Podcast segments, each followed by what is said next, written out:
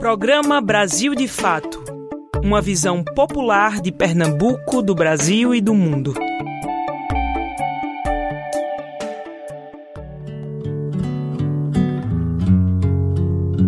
Quando eu pensava em me ausentar, tua presença se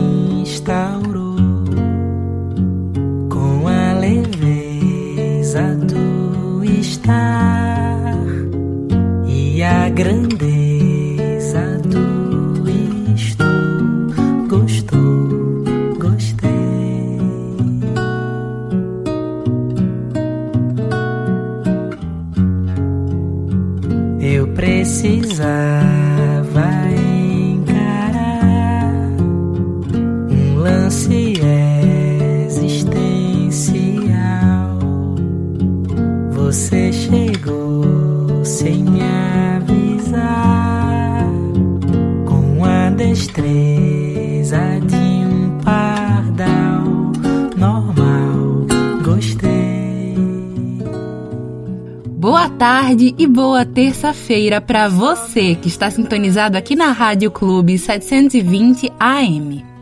Eu sou Lucila Bezerra e pela próxima uma hora estarei juntinha com vocês, trazendo notícias, entrevistas e muita música boa. Tudo isso com uma visão popular de Pernambuco, do Brasil e do mundo. Se você quiser falar com a gente, é só ligar ou mandar uma mensagem de WhatsApp para o número DDD 81 996060173. Também estamos no Instagram, no Facebook e no Twitter com o arroba Brasil de Fato PE. Não esquece de seguir a gente por lá, tá certo? Então vamos comigo que o Brasil de Fato Pernambuco chegou! Brasil de fato chegou. Bora escutar. Brasil de fato chegou. Um programa popular. Brasil de fato chegou. Brasil de fato chegou. Um programa popular. Pra quem é trabalhadora, pra quem é trabalhador, ele traz informação. Não é manipulador. Pra quem é trabalhadora, pra quem é trabalhador, ele traz informação. Não é manipulador. Que dia é hoje? Hoje é terça-feira, dia 9 de março. Em 9 de março de 1535 foi fundado o município de Igaraçu, na região metropolitana do Recife, um dos primeiros núcleos de povoamento do Brasil, de acordo com o Instituto de Patrimônio Histórico e Artístico Nacional, o IFAM. A cidade hoje completa 486 anos. Em 9 de março de 1909 foi fundado o município de São José do Egito, no sertão do Pajeú. A cidade hoje completa 112 anos. Já em 9 de março, mas de 1952, morreu a líder revolucionária soviética e feminista Alexandra Kolontai, em Moscou, na Rússia. Ela é autora de livros que são referência para o feminismo popular até hoje, como a obra A Nova Mulher e a Moral Sexual. Agora vamos aos destaques desta terça-feira. Pernambuco. A Caixa Econômica tenta expulsar famílias de habitacional no Cabo de Santo Agostinho. Entrevista. A repórter Annie Mendonça conversa com a historiadora Susana Veiga sobre a Batalha de Tejucupapo. Nossos direitos. Você acha que é possível uma renda básica municipal no Recife? O advogado trabalhista André Barreto vai contar hoje. Cultura. A Mostra Internacional de Música de Olinda, a Mimo, retorna este ano com uma edição virtual. Fica por aqui que a edição de hoje do programa Brasil de Fato Pernambuco está só começando. Fatos em Foco. As notícias que valorizam a realidade popular. Neste momento de pandemia, enfermeiras, auxiliares e técnicas de enfermagem se desdobram em jornadas triplas para derrotar o vírus. E a maior parte dessas profissionais da linha de frente são do gênero feminino. São elas que combatem diariamente a Covid-19. Lúcio Dré traz detalhes. Ser mulher é uma das características predominantes entre milhares de profissionais que estão há mais de um ano na linha de frente de combate ao coronavírus. O marcador social do gênero feminino fica evidente pelos números da maior categoria da área da saúde. 85% do quadro da enfermagem é composto por mulheres. Os dados são do COFEM, o Conselho Federal de Enfermagem. A técnica de enfermagem Márcia de Assis, de 55 anos, por exemplo, lembra a superação do medo para ficar cara a cara com uma doença respiratória nova e para a qual não havia protocolos criados.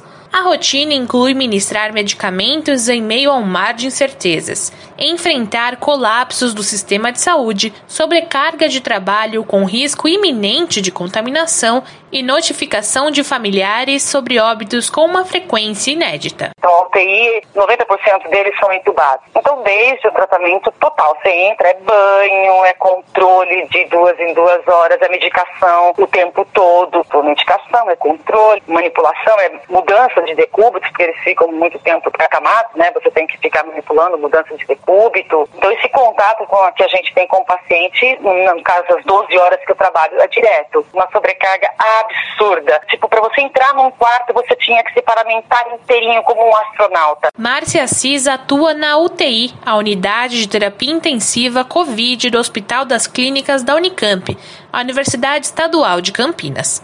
Para poder entrar em uma UTI, ela leva de 5 a 10 minutos com os preparativos de segurança. O sufoco vivido no início da pandemia se apaziguou conforme mais informações sobre o vírus chegaram e consolidaram protocolos de prevenção e atendimento. Mãe de uma criança excepcional, Márcia Assis afirma que seu principal medo é o de levar a Covid-19 para dentro de casa e contaminar familiares. Esse drama é recorrente entre outras profissionais do setor. A pandemia do novo coronavírus também marcou a trajetória de Mônica Calazans, a primeira pessoa vacinada contra a Covid-19 no Brasil. Enfermeira do Instituto de Infectologia Emílio Ribas, ela recebeu a Coronavac, produzida pelo Instituto Butantan, em 17 de janeiro, assim que a Anvisa, a Agência Nacional de Vigilância Sanitária, liberou o uso emergencial do imunizante.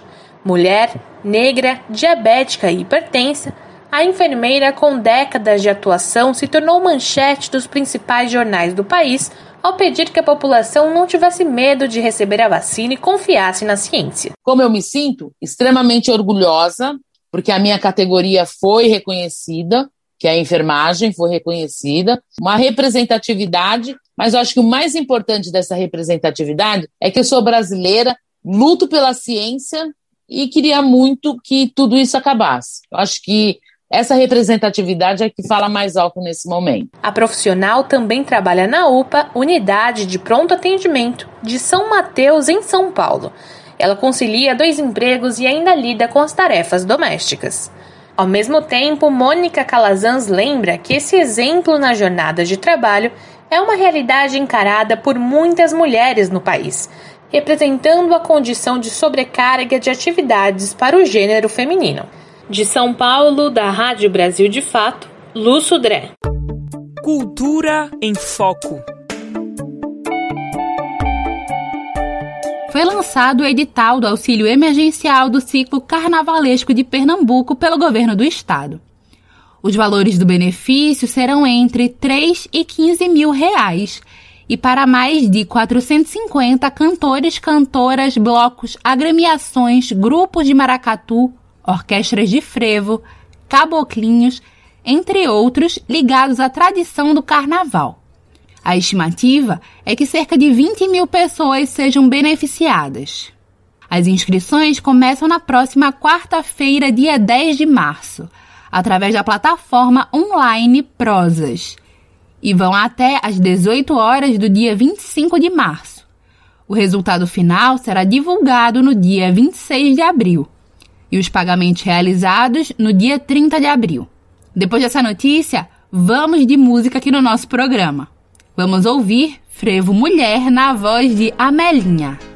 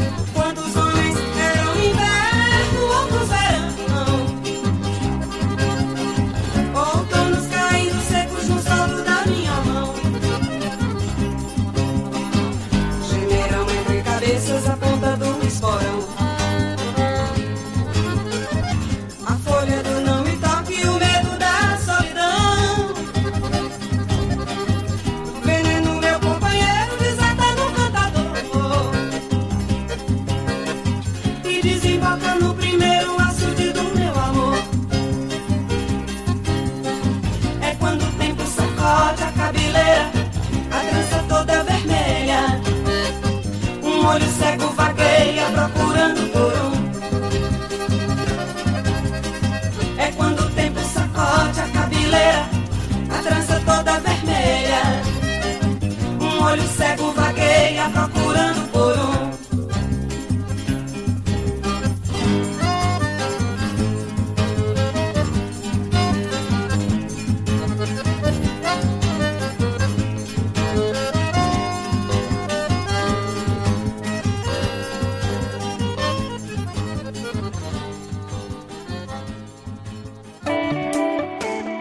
Entrevista Brasil de Fato.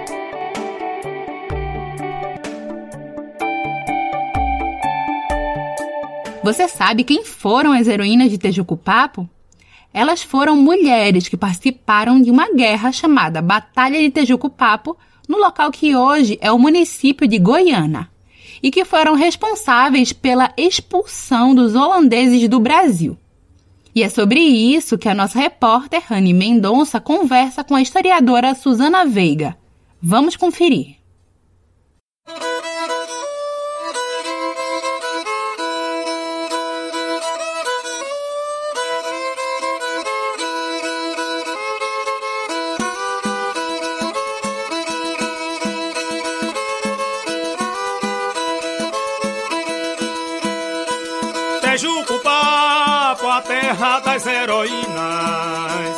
Tejucupapo, terra das heroínas.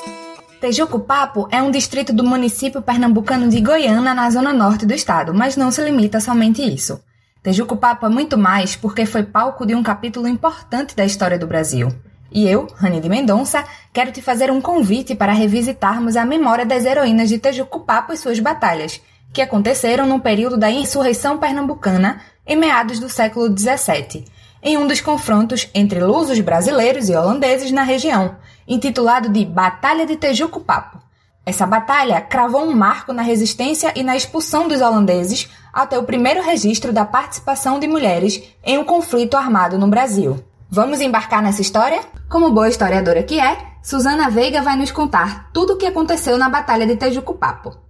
Boa tarde, Susana. Seja bem-vinda ao nosso programa Prosa e Fato. Vou te passar a bola logo perguntando: o que foi a Batalha de Tejucupapo e qual a participação das mulheres nela? Ok, boa tarde, Rani. É, muito obrigada pelo convite pra, por estar aqui, né? Falando sobre a história de Pernambuco, que eu gosto tanto, né? O que eu me dedico já há cerca de 10 anos na academia a estudar. E falando sobre a história das mulheres, que é a minha área de dedicação e que é muito importante, porque mesmo assim, a gente tendo tanta visibilidade atualmente, ainda falta tanto a se contar, né? Especialmente sobre o nosso estado, sobre a participação das mulheres mais efetiva na história, assim. Então, a Batalha de Tejucupapo, né, ela entra dentro de um escopo de várias batalhas é, da chamada insurreição pernambucana, né, que aconteceu justamente é, como uma forma de retomada do território que estava conquistado pelos holandeses, como você já falou aí para é, todos.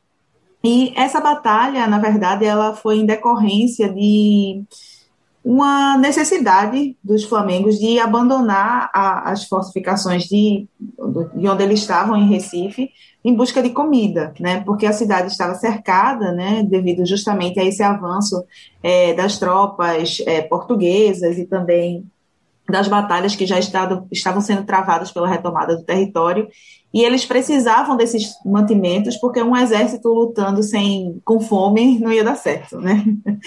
Então, é, a fonte, geralmente, que, de, de fornecimento de suprimentos para eles era Itamaracá, cujo acesso já estava é, dificultado nesse período. Então, eles viram em Goiânia, naquela região onde hoje é o, o município de Goiânia, é, uma possibilidade de é, tomarem esses suprimentos e fornecerem esses suprimentos para as tropas, né? É, o que eles não contavam era justamente com essa resistência, porque eles achavam que haviam poucas, digamos assim, poucos homens, é, tanto capacitados quanto também é, armados para defender aquela região. Uhum. E eles não contavam que as mulheres estariam lá e desempenhariam um papel fundamental nessa, nessa defesa dessa, dessa cidade, desse reduto, né? E que acabassem por expulsar essas tropas, né? É, então, é muito interessante esse contexto, porque a gente também entra numa visão de tipo de desmistificar um pouco da ideia de que a mulher ela está fora desses contextos de guerra, né? E principalmente a mulher indígena, que vai ter um papel fundamental é, nessa questão, principalmente as potiguaras que estavam aliadas aos portugueses nesse, nesse contexto e que desempenharam uma função importantíssima, né? É, como a Clara Camarão, a Maria Quitéria, né? Aquelas quatro Marias que, que, elas, que eles falam que lideraram essas mulheres, né? E que com o que tinham disponível, né? Não estavam armadas como estavam armados os, os holandeses, mas principalmente as mulheres indígenas, elas tinham agências, tinham formas de fazer guerra que eram e como conhecedoras do território, que eram muito mais eficientes e que acabaram se provando eficientes para expulsar essa tropa, que era grande, né? apesar de é, se poder dizer, ah, não, mas eles estavam com fome há muitos dias, mas era uma tropa extremamente treinada, e soldados são treinados para passar fome também. Né? Então, e essas mulheres, elas conseguiram essa vitória é, sobre esse, esse grupo de homens extremamente bem treinados, né, capacitados para a guerra, e é, conseguiram expulsá-los do território e defender o território que elas estavam naquele momento, né? Suzana, o que esta batalha influenciou na história do nosso país? Então, é bastante interessante essa sua pergunta. Eu vou ser um pouco, é, digamos assim, polêmico aqui. Porque o que, que acontece? É, existe uma, uma narrativa muito forte acerca da, da presença holandesa em Pernambuco, né? É, da presença da Companhia das Índias. E existem, ao mesmo tempo, alguns que acabam exaltando e dizendo que uma colonização holandesa teria sido melhor, e, né, e toda esse, essa construção ideológica acerca da presença holandesa aqui, que seria melhor do que uma colonização portuguesa, e que a gente sabe que colonização é colonização, então não interessa quem é o colonizador, né? É, mas o estrago é o mesmo. E uma outra questão é da gente também entender que, sim, foram guerras muito importantes para a retomada do território, né? mas esse território ele não estava sendo retomado para, digamos assim, pernambucanos ou para os brasileiros. Né? Era um território que estava sendo reconquistado para a coroa portuguesa. Né? Então, é, querendo ou não, apesar de ser isso, tudo isso definir também os rumos que a história do nosso país ia tomar, mas foi uma reconquista que é, significou apenas o retorno dessas possessões né, da, da, dos territórios da capitania de, de, Pernambuco e das outras capitanias do Nordeste que acabaram entrando sobre o domínio da Companhia das Índias, acabaram sendo retomados para a coroa portuguesa. Né? Mas, hoje, o que essa batalha significa, né, o que esse, essa questão significa, ela tomou outras proporções, né, porque a história ela se ressignifica, ela se transforma. E assim, tanto para é, a gente entender a, o peso da importância da, de, que Pernambuco significou e que essa batalha significa para a formação da nossa identidade também enquanto pernambucanos, uhum. né? Das, das, próprias mulheres pernambucanas, né? Porque a gente sabe que existe toda uma, uma narrativa acerca das mulheres pernambucanas e eu concordo plenamente, viu? é, tanto para a construção da ideia né, das nossas mulheres como mulheres resistentes, mulheres fortes, mulheres guerreiras, né? É, mas também porque todas essas batalhas, né, pela retomada do território, significaram, como você mesmo falou, é, tem um significado muito grande dentro do, desse amplo contexto nacional, né? Porque até eu costumo dizer que é, a gente tem uma visão muito centrada na história do sul e sudeste do país, né? Uhum. É, ainda hoje. E a gente precisa entender que, pelo menos até o século XVIII, até a, a descoberta do ouro nas Minas Gerais, tudo girava em torno do Nordeste. tudo. Quem são essas mulheres que hoje são conhecidas como heroínas de Tejuco Papo?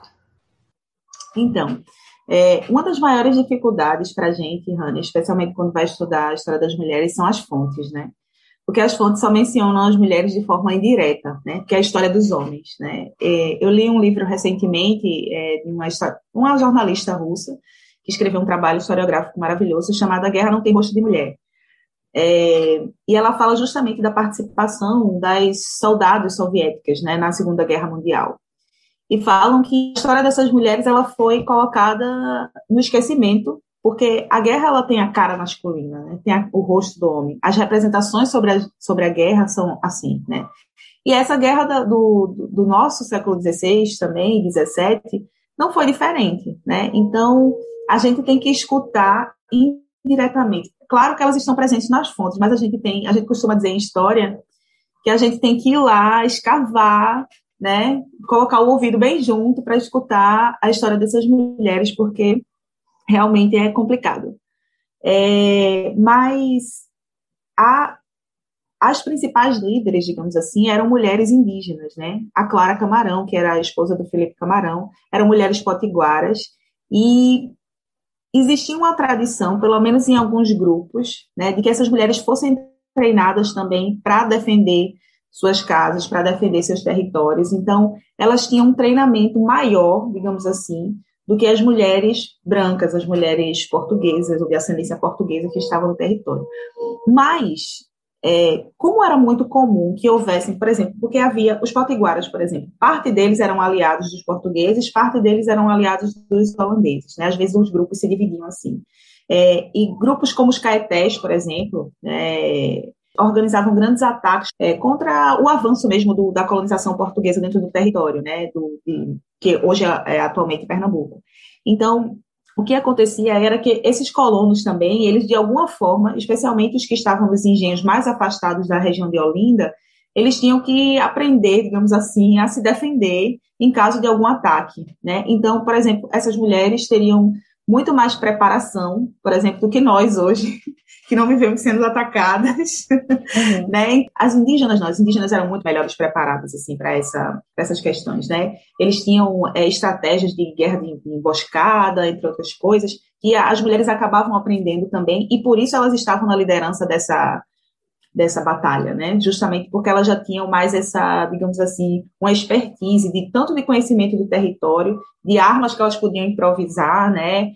Elas se utilizaram de várias improvisações, né, como água quente e tantas outras coisas, né, para se defender, mas era justamente isso. Então, eram mulheres que a gente escuta pouco sobre suas vidas, né, a gente vê mais é, já elas no meio da ação. Então, por exemplo, sobre o Felipe Camarão, a gente tem bastante informações sobre ele. Mas a Clara, né, que era a esposa dele, que era uma guerreira também, né, que estava lá envolvida nessas batalhas, e que provavelmente liderou, inclusive, terços de mulheres em outras batalhas, né? Susana, este é um episódio da história do Brasil em que temos as mulheres reconhecidas como protagonistas de uma batalha. Não deve ter sido fácil comprovar esse feito. Mesmo o período do Brasil holandês sendo um dos mais ricos em documentação produzidas da época, principalmente em Pernambuco, a maioria dos registros foram escritos sobre a ótica oficial holandesa, muito se sabe sobre os senhores de engenho e a nobreza, mas pouco é descrito sobre personagens negros, indígenas, pobres e mulheres. Como é a presença das mulheres na historiografia? Então, Rani, é, eu achei tua pergunta maravilhosa, né? Porque já dá para puxar o gancho assim para o trabalho que eu estou desenvolvendo na tese, que faz justamente é, o papel de. A tese é intitulada é, Por Cabeça de Casal, é, é e fala justamente sobre as mulheres que, que assumiram o papel de cabeça de casal, que era um papel que geralmente cabia ao homem, né, de liderar a casa, de liderar os negócios, etc. E ela e o meu foco é no século XVI e XVII, justamente para mostrar, né, é, esse como a historiografia ela tem reproduzido um, um machismo, uma visão extremamente masculina da história, né, em um período que a gente devia estar questionando isso, né, porque as fontes realmente quando, se a gente olhar para o passado, no passado esse, o, o patriarcado ele era inquestionável, né? Então, e mesmo assim, mesmo a gente olhando o passado, a gente vê que as mulheres, né, elas se inseriam nesses contextos, que elas estavam atuando é, em guerras, é, atuando como cabeças de casal. Então, é, a minha crítica à historiografia, né, isso que você colocou muito bem também na sua pergunta, é como que a historiografia continua atualmente reproduzindo essa ideia de que as mulheres eram passivas, submissas aos seus maridos e que não faziam nada além de ficar dentro de casa e é, cuidar do, dos filhos, né, e da casa.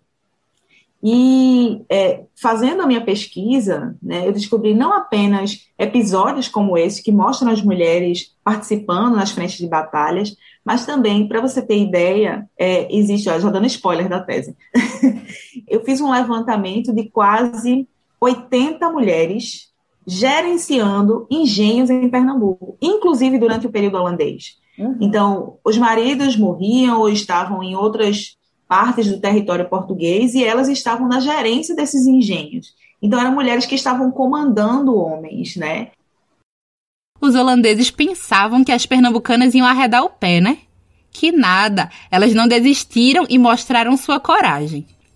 Gostasse da entrevista?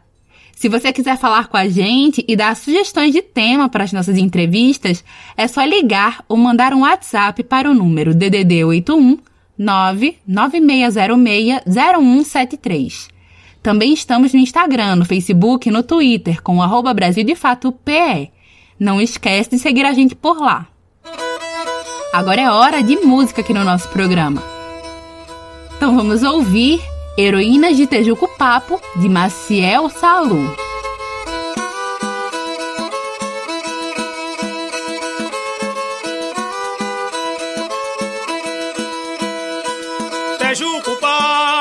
Terra das heroínas. Tejuco Papo, a terra das heroínas.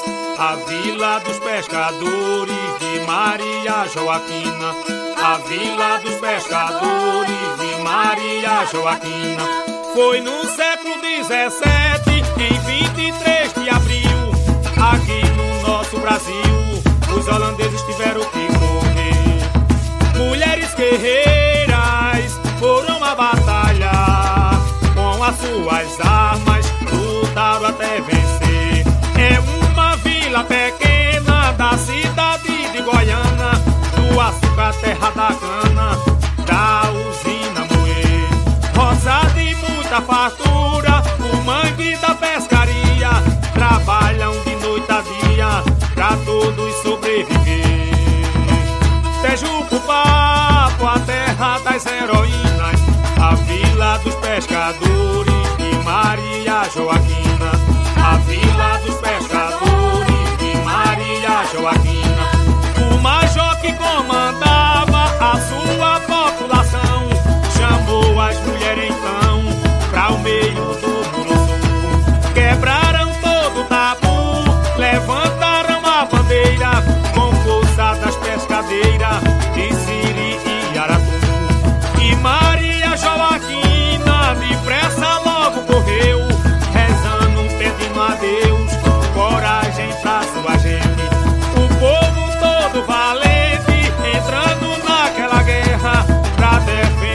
Sua terra e um Brasil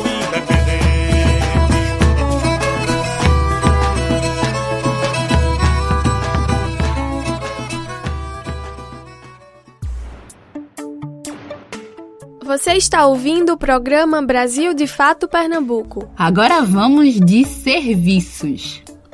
Somente em 2020, o Brasil registrou 12 denúncias de violência de gênero por hora. Mas você sabe como denunciar os casos de violência contra a mulher? A repórter Caroline Oliveira traz informações. Neste 8 de março, Dia Internacional de Luta das Mulheres, uma das principais bandeiras é pelo fim de todas as formas de violência de gênero. Nesse sentido, a Lei Maria da Penha, que pune agressores de mulheres desde 2006, é considerada uma conquista pelo movimento feminista. Apesar da legislação, os números permanecem estarrecedores. Só no ano passado foram registrados 105.671 denúncias de violência contra a mulher os dados foram divulgados neste domingo, dia 7, pelo Ministério da Mulher, da Família e dos Direitos Humanos. Na prática, significa dizer que a cada hora 12 denúncias foram feitas no Brasil.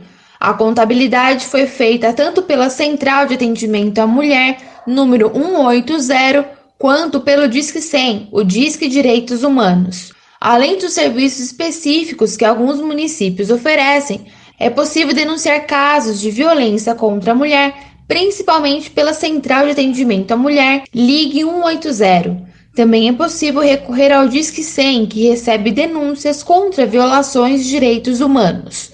Ambos os canais funcionam 24 horas por dia, incluindo sábados, domingos e feriados. De São Paulo, da Rádio Brasil de Fato, Caroline Oliveira.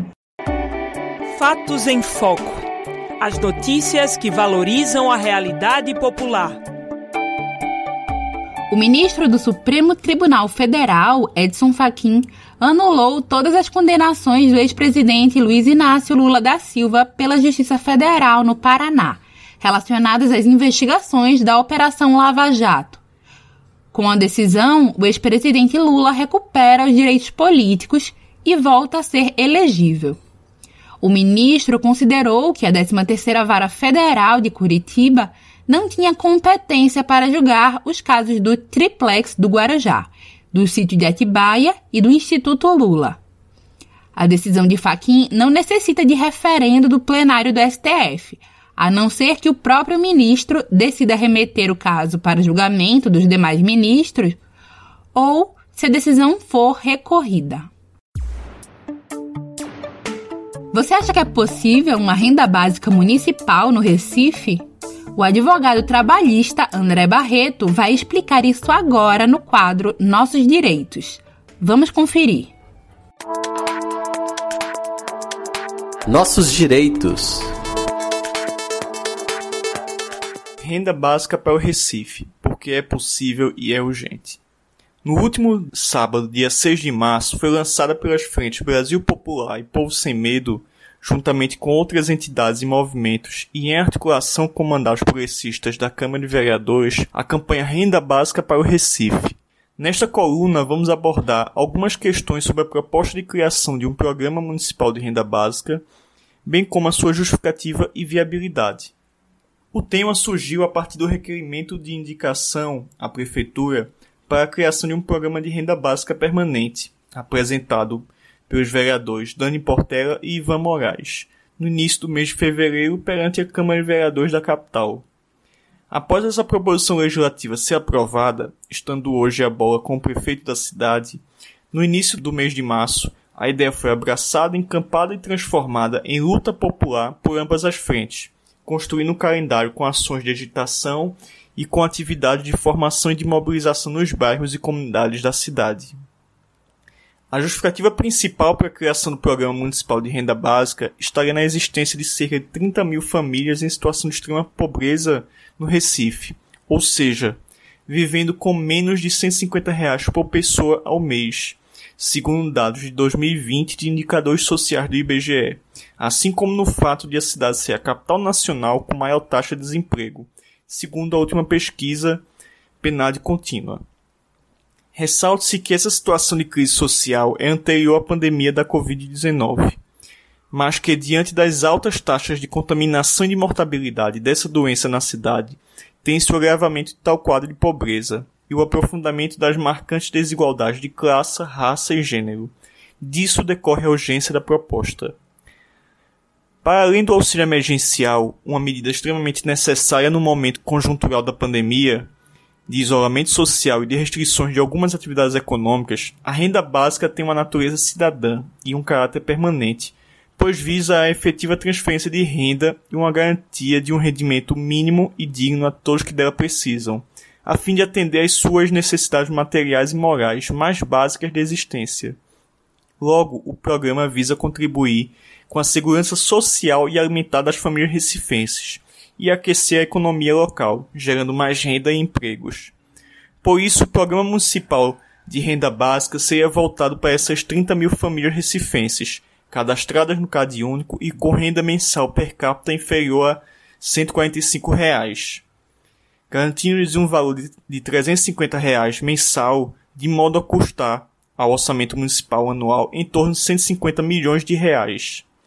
Essa proposta de renda básica permanente é economicamente viável para a implantação ainda neste ano desde recursos já previstos no orçamento público em curso, oriundos, por exemplo, da realocação de gastos com publicidade governamental, revisão de convênios de cooperação técnica, revisão de contratos de limpeza urbana e redução de 10% dos gastos com apoio administrativo. Para se ter uma ideia dessa margem de remanejamento financeiro, nossos contratos de coleta de lixo chegam a custar 40 milhões ano a mais do que uma cidade como Porto Alegre, do mesmo porte da nossa. Gastou-se 50 milhões de reais com publicidade no ano de 2020.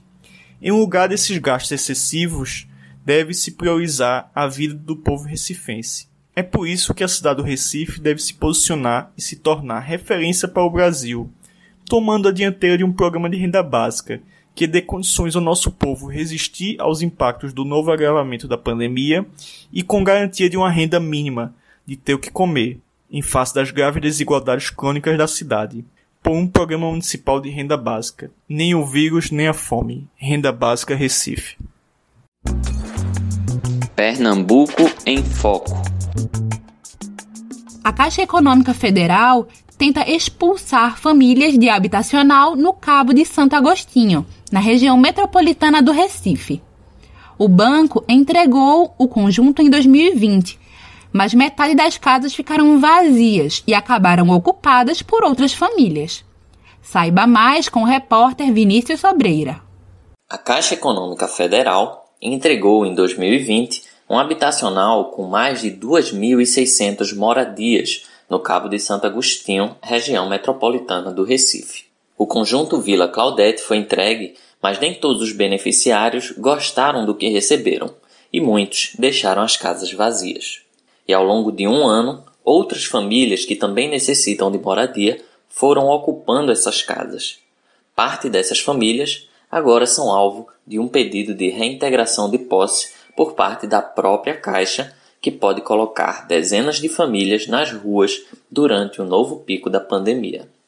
Construído através do programa Minha Casa Minha Vida, o residencial Vila Claudete foi iniciado ainda no governo Dilma e finalizado no governo Temer, ficando pendentes os serviços de iluminação pública, esgotamento e abastecimento de água, de responsabilidade dos estados e municípios. Em julho de 2019, foram entregues as primeiras 1.121 residências, enquanto as chaves de outras 1.432 foram entregues somente sete meses depois, em fevereiro de 2020. O ato de entrega contou com as presenças do então prefeito Lula Cabral e do governador Paulo Câmara.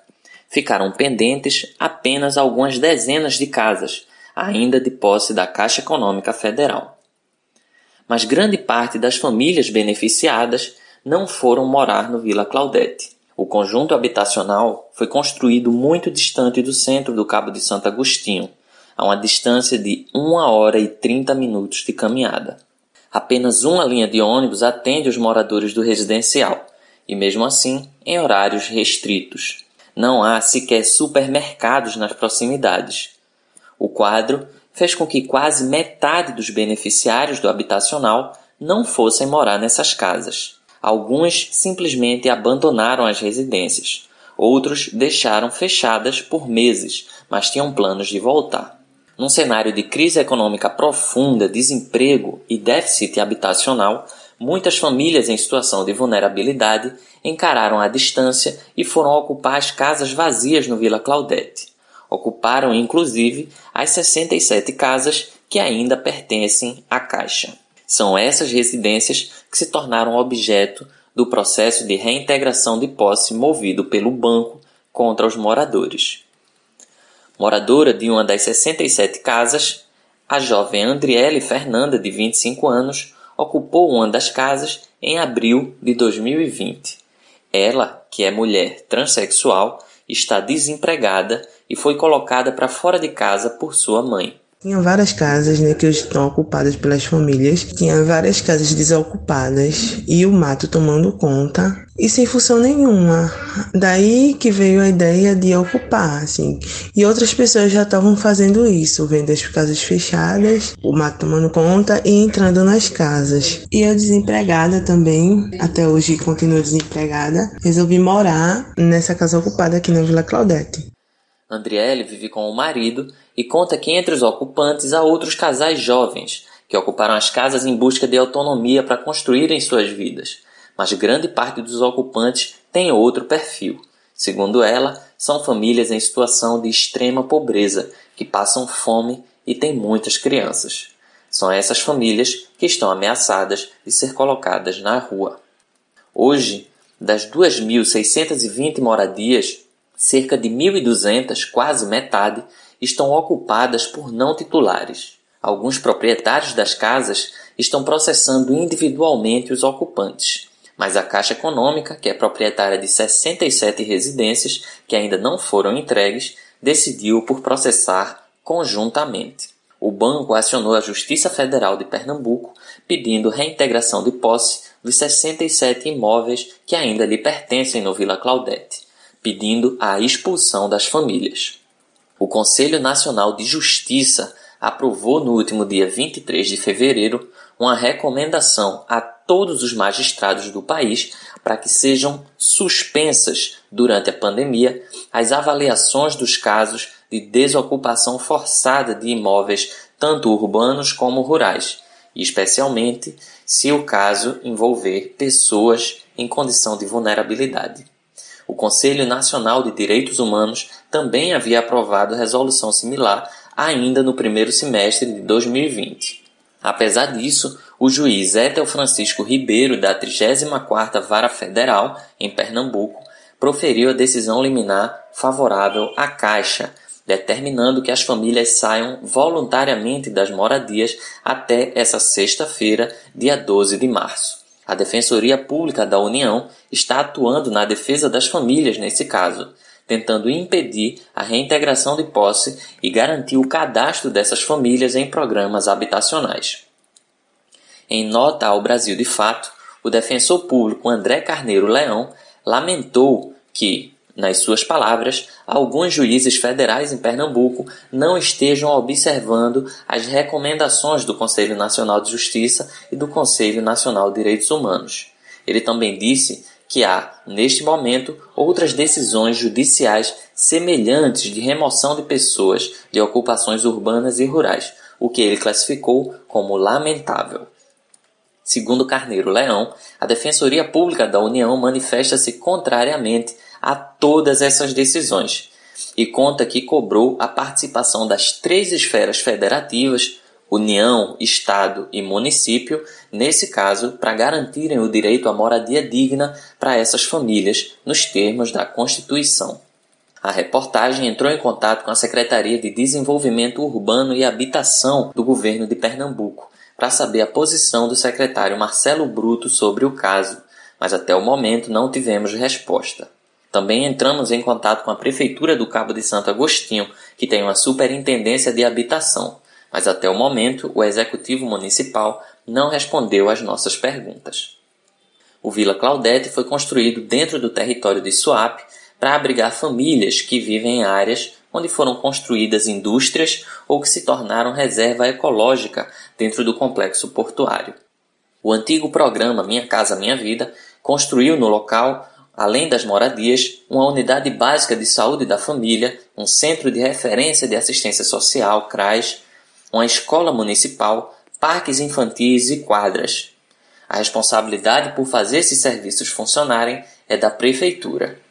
Mas, apesar de tudo ter sido entregue pelo Minha Casa Minha Vida, nada está em funcionamento. Os moradores que precisam de atendimento de saúde ou ir à escola não podem contar com a UBS ou com a escola dentro do habitacional. Elas têm que se deslocar até o centro do Cabo de Santo Agostinho, caminhando por no mínimo uma hora, ou pegando ônibus. Mas o Vila Claudete é atendido por apenas uma linha de transporte público que só roda até às 21 horas. As pessoas que largam tarde do trabalho ou que trabalham longe têm dificuldade para voltar para casa. Após as 9 horas da noite, é preciso pagar por aplicativos de transporte ou ir a pé. As praças do residencial não recebem manutenção e se tornaram ponto de tráfico de drogas. O Vila Claudete foi erguido numa área de 97 hectares. O governo federal colocou 246 milhões e 700 mil reais através do Minha Casa Minha Vida. Vinícius Sobreira para o programa Brasil de Fato. Cultura em Foco. A Mostra Internacional de Música de Olinda, a MIMO, volta este ano como uma edição virtual dos dias 26 a 28 de março. O festival vai dedicar cada dia para uma das cidades que costumavam fazer parte do roteiro presencial: São Paulo, Rio de Janeiro e Olinda. Além de shows inéditos, o canal do Mimo Festival também vai transmitir filmes, palestras e workshops. Depois de ser cancelado em 2020 por causa da pandemia de Covid-19, o festival tem sua edição virtual chamada Mimo Digital. Com entrada gratuita, esta edição vai priorizar os artistas nacionais e já tem suas presenças confirmadas. Entre eles estão a banda curitibana Tuyo e a cantora paulista Cida Moreira. A curadoria e a direção artística do festival são por conta de Lu Araújo. Agora é hora de música aqui no nosso programa. Vamos ouvir Deus me proteja de Fico César.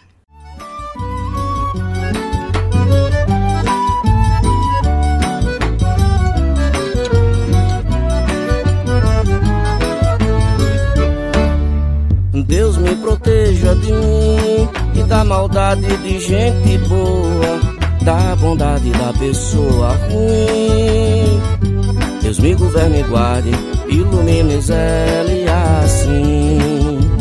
Deus me proteja de mim e da maldade de gente boa, da bondade da pessoa ruim. Deus me governe e guarde, ilumine zele assim. Caminho se conhece andando, então vez em quando é bom se perder. Perdido fica perguntando, vai só procurando e acha sem saber. Periga é se encontrar perdido, deixa sem tecido, não olhar, não ver. Bom mesmo é ter sexto sentido, sair distraído, espalhar bem querer. Deus me proteja de mim e da maldade de gente boa, da bondade da pessoa ruim. Deus me governe e guarde, ilumine zele assim. Deus me proteja de mim e da maldade de gente boa, da bondade da pessoa ruim. Deus me governe e guarde, ilumine zele assim.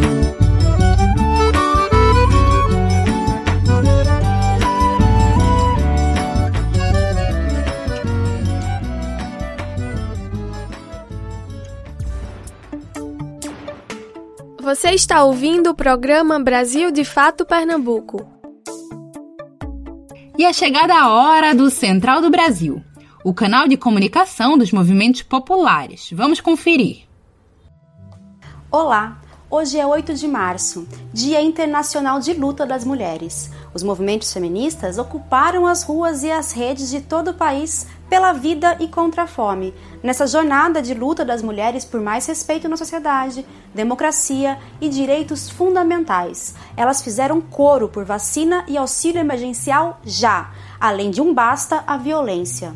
Somando a mobilização do 8M, o programa de hoje traz a luta por moradia na ocupação Vila Nova Claudete, em Pernambuco, o impacto da pandemia na produção científica das mulheres e uma conversa com a deputada federal pelo PSB, Lídice da Mata, sobre a atuação da bancada de oposição das mulheres ao governo Bolsonaro. Eu sou Larissa Gold e está começando o Central do Brasil. Central do Brasil.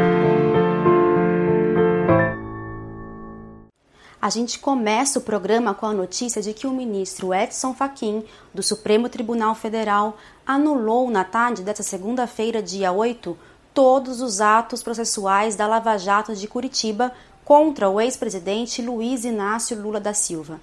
Com a decisão, o ex-presidente pode se tornar novamente elegível.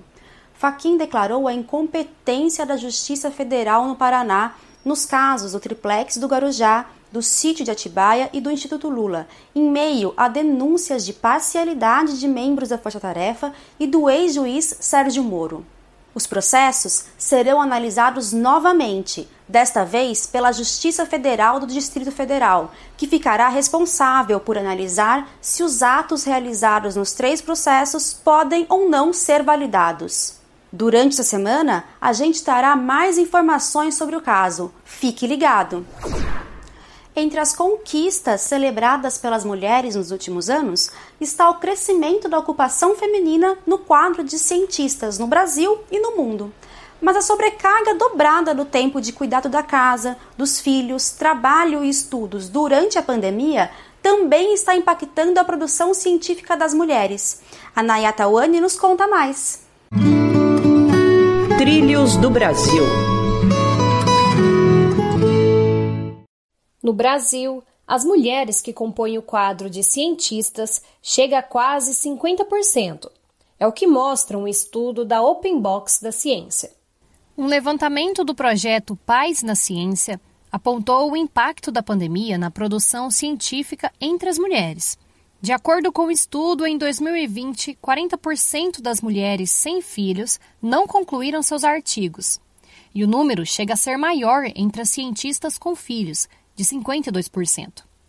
Enquanto o número de artigos entregues por mulheres caiu drasticamente, as pesquisas assinadas por homens aumentaram 50%.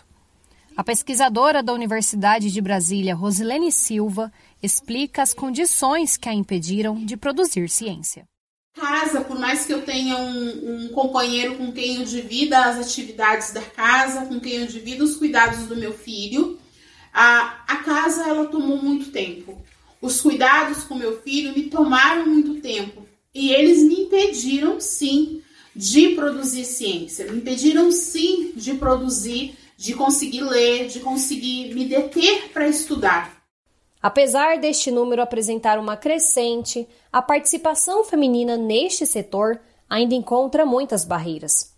A estudante de sistemas para a internet da Paraíba, Alessandra Velino, defende a participação cada vez maior de mulheres na ciência. Está aí a importância de incentivar cada vez mais a participação feminina nas áreas de exatas precisamos desconstruir este estereótipo de que é, ciência não é lugar para mulher, é, que isso é coisa de homem. Então, aos poucos, poderemos sim conquistar o nosso lugar. Mesmo que o número de mulheres cientistas seja equivalente aos dos homens, a subrepresentação em posições de liderança ainda persiste. De acordo com um artigo publicado pelo Instituto Wilson Center Brasil, apenas 14% da Academia Brasileira de Ciências é ocupada por mulheres. Em meio à crise sanitária e econômica provocada pela essa ausência de governo, a resistência segue como opção de luta pela vida. É o que as mulheres do Movimento de Trabalhadoras e Trabalhadores por Direitos, o MTD, têm feito. Na cidade de Cabo de Santo Agostinho, em Pernambuco, elas lideram a ocupação Vila Nova Claudete pela garantia do direito de moradia e lutam contra uma tentativa de reintegração de posse. É o que conta o repórter Afonso Bezerra. Entrevista Central. Conosco a deputada federal pelo PSB da Bahia, Lídice da Mata. Ela que já foi deputada constituinte, já foi senadora da República e hoje, em seu mandato de deputada federal, é relatora da CPI das fake news. Ela vai falar conosco sobre o trabalho na, no Congresso Nacional, na Câmara e sobre o governo Bolsonaro e o ataque às mulheres. Deputada, muito obrigado pela sua participação. Obrigada a você pela oportunidade de estar com você aqui hoje falando sobre isso. Deputada, as notícias não são boas para as mulheres no Brasil. Nessa pandemia, houve um aumento da violência doméstica. A senhora tem tratado desse assunto lá na Câmara dos Deputados? Sim, nós todas temos tratado, temos é, diversas iniciativas no sentido de é, proteger a mulher vítima de violência doméstica na Câmara dos Deputados, através da ação da bancada feminina, que é coordenada pela deputada Dorinha, nós aprovamos, inclusive, alguns projetos, é, todos tentando né, estabelecer regras é, é, provisórias agora naquilo que é o nosso projeto de central de defesa da, da mulher, que é o, o, o Maria da Penha, a Lei Maria da Penha. Deputada, e a senhora convive com outras mulheres deputadas da base do governo Bolsonaro e algumas que são ferrenhas defensoras de tudo que há na política. Como é para uma, a senhora, que é uma feminista, uma, uma congressista de muito tempo lá, lá em Brasília, conviver com esse tipo de negacionismo? Olha, é sempre muito difícil, principalmente porque nós é, vemos a presença da mulher no parlamento como uma conquista desse movimento. Né? São anos de luta para que nós pudéssemos estabelecer cota nas candidaturas e, finalmente, cotas no fundo eleitoral, que permitiram, sem dúvida alguma, um incremento de 50% de uma legislatura para outra na presença das mulheres. Eu creio que é, é difícil, porém é, é, necessário. Nós não podemos fazer um, um recorte ideológico entre as pessoas é, que são eleitas. Né? Os, é, o povo as elegeu e tem que ter o nosso respeito e principalmente a busca de articular ações que sejam consenso entre todas nós. A senhora é relatora da CPI das fake news e as mulheres também são vítimas de fake news. Como como está o andamento da CPI? A CPMI ela se encontra é, nesse momento suspensa, né? Como todas as outras é, comissões é, parlamentares, especialmente as mistas. Nós temos a expectativa que agora, com a, a, volta de um trabalho híbrido, nós possamos retomar a atividade da, da CPMI. Porém, a CPMI, é, nesse período em que esteve suspensa, ela revelou para a sociedade brasileira o grande mal que são as fake news em nosso país. Mentiras divulgadas como verdade e é, justamente a pandemia é, e o grande número de fake news editada, criada contra as medidas de é, proteção sanitária, demonstrou, não deixa dúvida mais para a sociedade do risco desse tipo de, de prática. E isso, em certa medida, é, aconteceu também com a participação dos membros da CPMI, que estiveram atentos o tempo todo debatendo esta questão. Nós temos no governo Bolsonaro a ministra Damares Alves representando as mulheres. Eu gostaria de sua avaliação sobre, sobre o que é o impacto para a luta das mulheres ter uma ministra como Damares Alves. O problema não é apenas Damares, né? é uma política é, totalmente dissociada da realidade da mulher em todo o governo. A ministra Damares vem de uma posição conservadora em relação à luta das mulheres, aos seus direitos, inclusive a discussão dos direitos reprodutivos, a, a proteção à mulher vítima de violência. É, em todas essas questões, há uma diferença entre a visão das mulheres feministas e da, da, da ministra Damares. E, e, e, pior ainda é que é apenas uma mulher no governo, né? enquanto nós sempre defendemos e já tivemos momentos em que tivemos presidente da República mulher e uma participação é, muito grande de mulheres como ministras. É um retrocesso.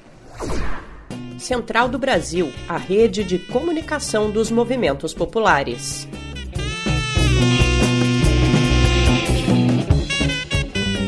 Estamos terminando o programa Brasil de Fato Pernambuco de hoje. Para os ouvintes que queiram entrar em contato com a gente, basta encaminhar uma mensagem de WhatsApp ou ligar para o número DDD 819 9606 0173. Temos também contato de e-mail pelo pernambuco.radio@brasildefato.com.br. Também estamos no Instagram, no Facebook e no Twitter com arroba Brasil de Fato PE. Não esquece de seguir a gente por lá, tá certo? Obrigada pela sua companhia e pela sua audiência. Na segunda-feira estaremos de volta às duas da tarde com mais uma edição do Brasil de Fato Pernambuco.